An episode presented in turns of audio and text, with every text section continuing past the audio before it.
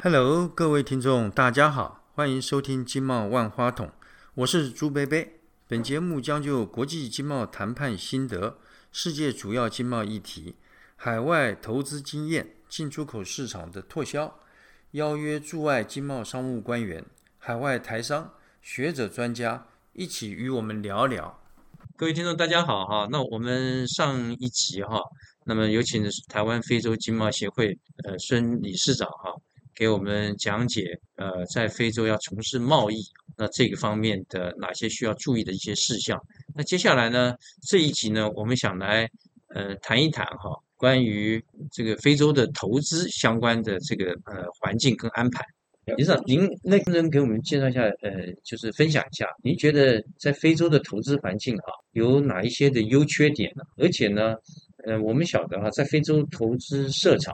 呃，你所生产的产品啊，销到呃美国、欧洲市场，呃，也有一些优惠的待遇啊。呃，那么大概适合我们国内哪些产业啊去非洲投资？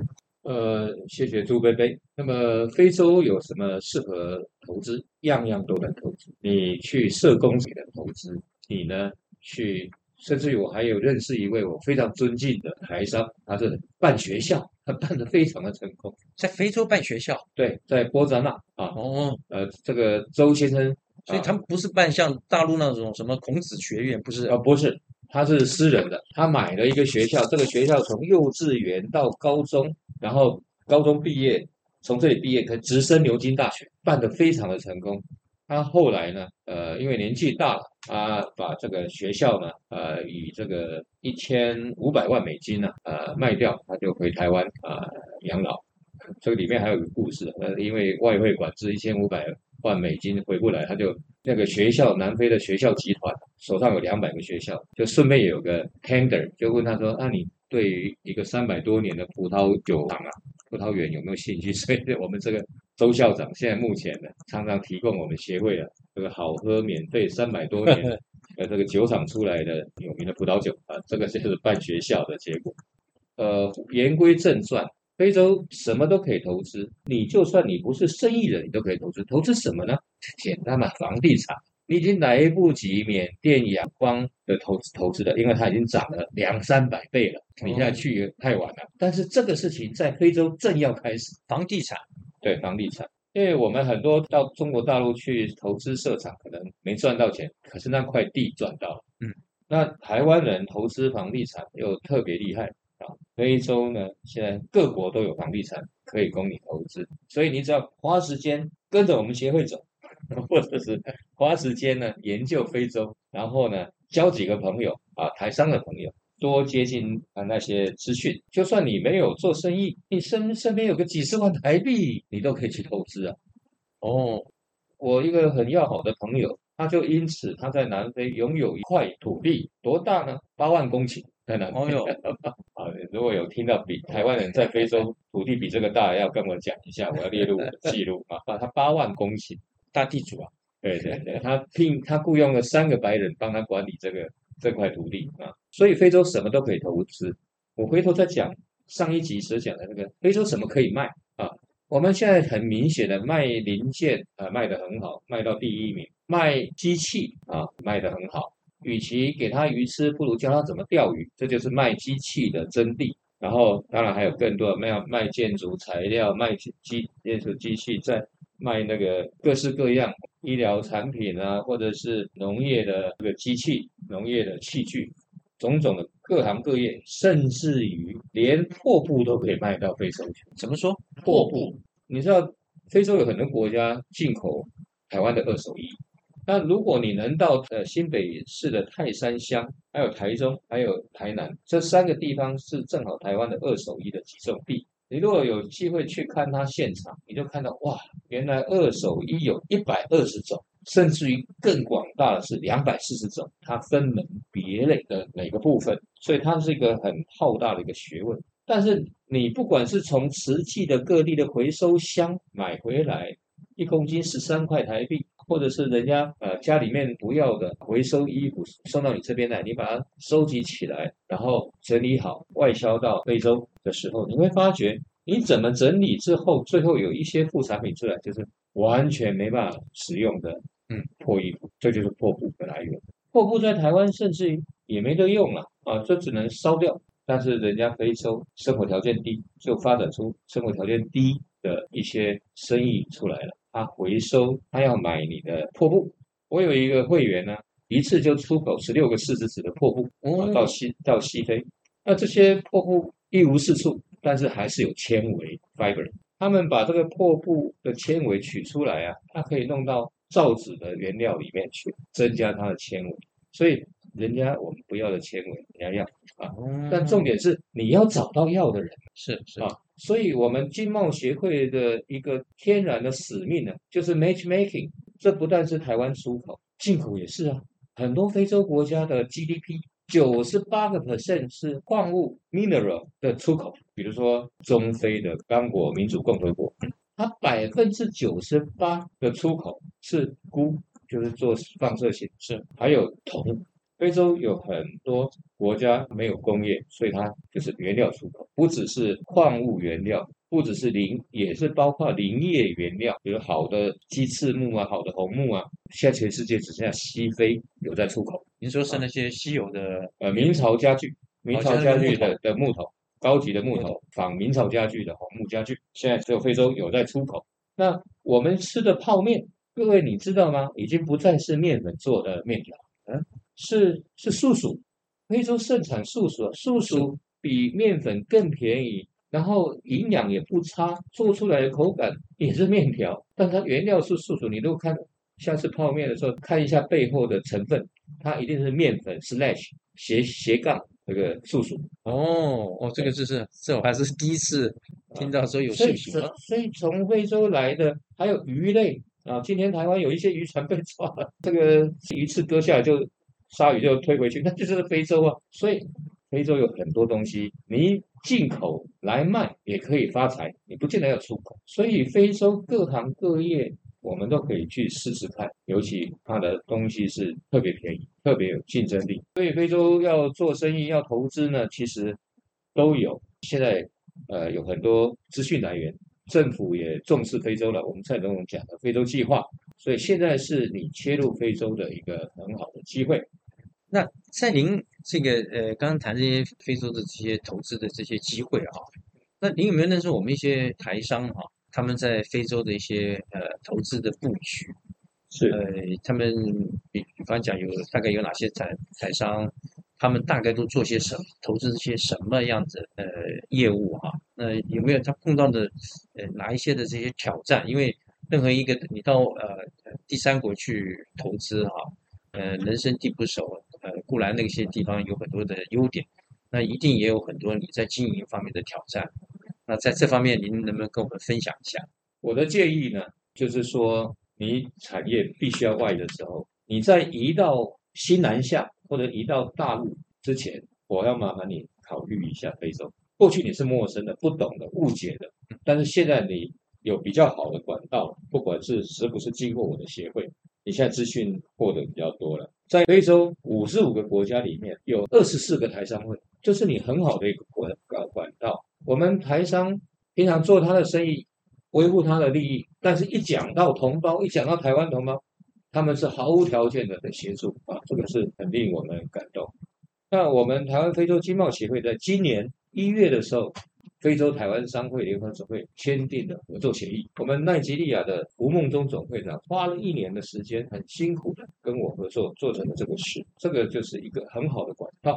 另外呢，就是说各行各业都有，像刚刚提到吴梦中总会长，他是做什么？卖轮胎，他能卖到在奈及利亚这个非洲人口最多的国家，也是最大的经济体，居然。轮胎的失散率可以到达六十个 percent，哦，最高的时候到八十个 percent，所以它是在当地设设厂的，它是卖，它是卖，它只是买卖。哦，呃，您要了解，你要做生意，买卖也是一种方式，设设厂是一种方式，生产也是，没有谁对谁错，只要能赚钱，对，只要能成功。那台湾人大部分是做买卖，是做贸易；香港人大部分是做制造，这个没有谁对谁错。香港人是英国的前殖民地，在在非洲国家纷纷脱离英国独立的时候，你香港的资讯要比台湾要灵活要快。你知道有哪一个百年的饼干店要卖很便宜要卖，或者哪一个百年的搪瓷店，那个我们以前嫁妆要搪瓷脸盆要很便宜的要卖，香港人第一个知道，你就去买了。台湾人还浑然不知，因为我们没这个资讯。嗯，所以香港人到了非洲，他是主要是投资在制造业。我们台湾人算是后来才去的，就是做买卖业。是啊，这个有天然的一个不同。但是就如同我刚刚讲，只要赚钱，只要只要成功就好了，制造或者买卖都无所谓。所以台湾大部分是在那边买卖的啊，但是也买卖的非常成功，能够买正新轮胎，用马吉斯的品牌。不但奈吉利亚，甚至于在整个西非，因为它代理权是整个西非，它在布基纳法索的市占率甚至到达百分之九十八。哦，他太成功了。坦白讲，他当选了非洲的总会长，如果事业不成功，怎么可能当选？是，所以这是轮胎买卖。那我刚刚也提到一个八万公顷的一个呃孙小姐，她种玉米跟小麦也很成功啊，她她就是务农。那么各行各业都有，像我的会员红泉去生产瓶盖。那是瓶盖，呃，这个保特瓶的瓶盖。哦，他手上有可口可乐的订单，他是全世界最大的瓶盖厂。他在莫桑比克设的第一个厂之后，大概是给他一个很大的鼓励。现在在非洲阿尔及利亚要设，呃，要要也要另外设一个厂。我所知道很多都是成功的，但是重中之重我要提一件事情：成衣厂。二十四年前，中华民国的享受的美国的配额，纺织配额。结束了啊！美国人对台湾的辅导跟帮助总是有个时间。二十四年前，quota 结束了，美国不是从此之后再也不进口衣服了，而是。它转向更需要帮忙的其他弱小国家去进口，比如说非洲。那那个时候，很多美国的买家、成衣的买家，早就跟中华民国这些原来供应商讲：“哎，你快要结束了，我介绍你，如果可以的话，去非洲哪一个国家去设厂，我继续跟你买。”所以呢，我们就大概有一百多家的厂商，在二十几年前就到非洲去布局了。一百多家，一百多家，因为 B 公司呢有这个荣幸，我在过。过去十五年就处理他们的货物，从非洲南部，尤其是南部非洲出口。然后我在台湾发订单啊，我发了十五年，所以我很明白哪些厂商。他们是这么的成功，他们甚至于在世界有些大厂在六大洲都有投资，可是最赚钱的往往都是非洲，非洲厂。甚至于非洲有一个前友邦叫赖索托王国，它的国土跟人口都大概我们现在唯一的邦交国斯瓦季兰的三倍大。这个国家百分之二十五的基地是台湾的投资的企业创立的，这些企业都是成衣厂哦。所以他们这些成衣厂的产品能够销到美国，对，那它基本上是呃有很多所谓的免税免配额的这些。阿哥瓦，他们就是用非洲成长跟机会法呃法案。阿哥瓦是台湾的 quota 结束之后，台湾配额结束，接下来就是给非洲三十几个国家、三十一个国家、三十二个的优惠。那阿古尔其实不是只有成衣，但是我们我们台湾的那时候非这些。成衣厂在他美国的犹太人的买家的指导之下，他们纷纷去非洲设厂了。所有你所知道的成功的成衣厂都去了。其中特别要提一位我的很好的一个会员啊，就是南伟实业啊。南伟实业他在他是我们唯一的有帮斯瓦蒂最大的台资企业，他呢就是设成衣厂，设到他是变成国王的好朋友，他聘用最多的当地的工人，现在总共有八个厂。我三次进皇宫啊，受国王的这个国宴招待，都是他他的安排。但这里面有个故事，我要。小故事我要讲，就是说这跟投资有关。当国王在前几年被美国抵制，说他的专制，嗯啊，他是王国嘛，所以把阿哥瓦停止三年。哦，停止三年的时候，你知道成衣的免税跟药税是四十五个 percent，哦，非常高的。你你不可能赚四十五个 percent，对，所以呢，呃，就赔钱。国王都不忍心了，国王说：“你还不撤走吗？”他说：“我不但不撤走，我现在四个厂，我增加了八个厂，那就变一体，包括然怎么全部一这个上下垂直整合了。好，三年过去了，他也很努力帮助国王啊，还有国王自己也很很自很自强。终于美国被说服了，阿布啊恢复了，恢复之后，呃，我正好那一年率团去斯瓦蒂尼，我就去他的工厂，我说我就认为说是他应该恢复出口美国了，结果他说没有，你出口到哪？啊，南非。那你不是卖到南非去？那你不是最恨南非的吗？跟我讲过好几次，你南非对你的来讲只是一个转机点，你连进去都没兴趣啊。斯瓦蒂尼比较好，安全，呃，老百姓又老实。我不想去南非，我只想在斯瓦蒂尼，我不想跟南非做生意。结果被逼不得已的时候，就把 SADC 南部非洲协定 South Africa Development 协定拿出来用用，免税的拿出来用。所以你从斯瓦蒂尼做好的成衣，现在直接是外销南非，不要税。然后呢，南非也是有账面上有六七千万的人口，账面下有一亿的人口，非法人口很多，都要穿衣服。然后看到哇，免税的衣服从斯瓦蒂尼王国运出来的，又便宜又好的台湾企业做的成衣，所以疯狂的抢购啊，结果短短的时间占有了南非这个大国三分之一的生意市场，三分之一。哎呦，他就一点再也不急着去做美国生意，因为那些犹太人又又挑剔，又不让他赚钱。南非的买家又大方，利润又好，色稍微差一点，比如说他都 OK OK 可以接受啊，所以真的不一样，所以他不急着回头去做美国的生意。那我只是告诉你，投资非洲的好处这么多，它本身是三亿的人口，而且。刚刚朱贝贝讲讲的非常的对，它的呃这个生育率很高。我可以更具体的来讲，全世界生育率第一高的国家叫尼日共和国，在西非。然后第二名、第三名一直到第三十六名，全世界前三十六名的生育最高的国家全部都非洲。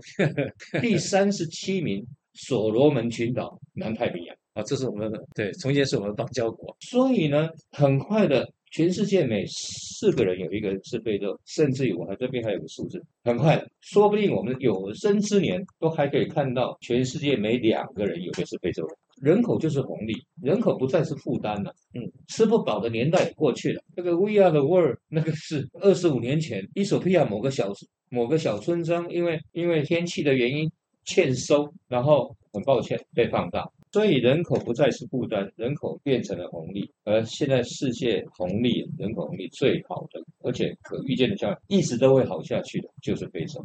那那就是劳工不是很重要吗？劳工不就是我们产业外移很重要的原因之一吗？是，所以它就是一个投资的好地方，而且各行各业，从成衣到轮胎，到农产品，到破布。呃，都是投资好好项目，就是我要讲的，你要找对地方，你要找对人。是，那嗯，李上，那我们现在换一个呃讲哈，就是说，现在我们晓得这个大陆在非洲非常的活跃嘛，那么大陆为了这个拓展非洲市场，这个获得它的天然资源，同时间呢，争取那个战略合作，那么在那个“一带一路”政策之下，对非洲琢磨甚深呐。那么在加强，比方说我们跟非洲关系方面，您对我们这个呃政府单位有没有什么建议？我觉得这个根本就不要介意大陆在那边的成功，或者是在那边的垄断，或者是那边的一带一路。广州就有八万个非洲商人，八万非洲商人在广州，在广州。其实这中国的历史上，只要是可以做生意，从来来的外国人来做生意就很多。比如说，我们泉州港曾经是全世界最大的港，泉州港在最旺的时候。光犹太人就有四万，而且这些犹太人没有回去，被我们同化掉了。所以中国的呃上海、泉州附近有犹太人的后代啊，皮肤也比较白。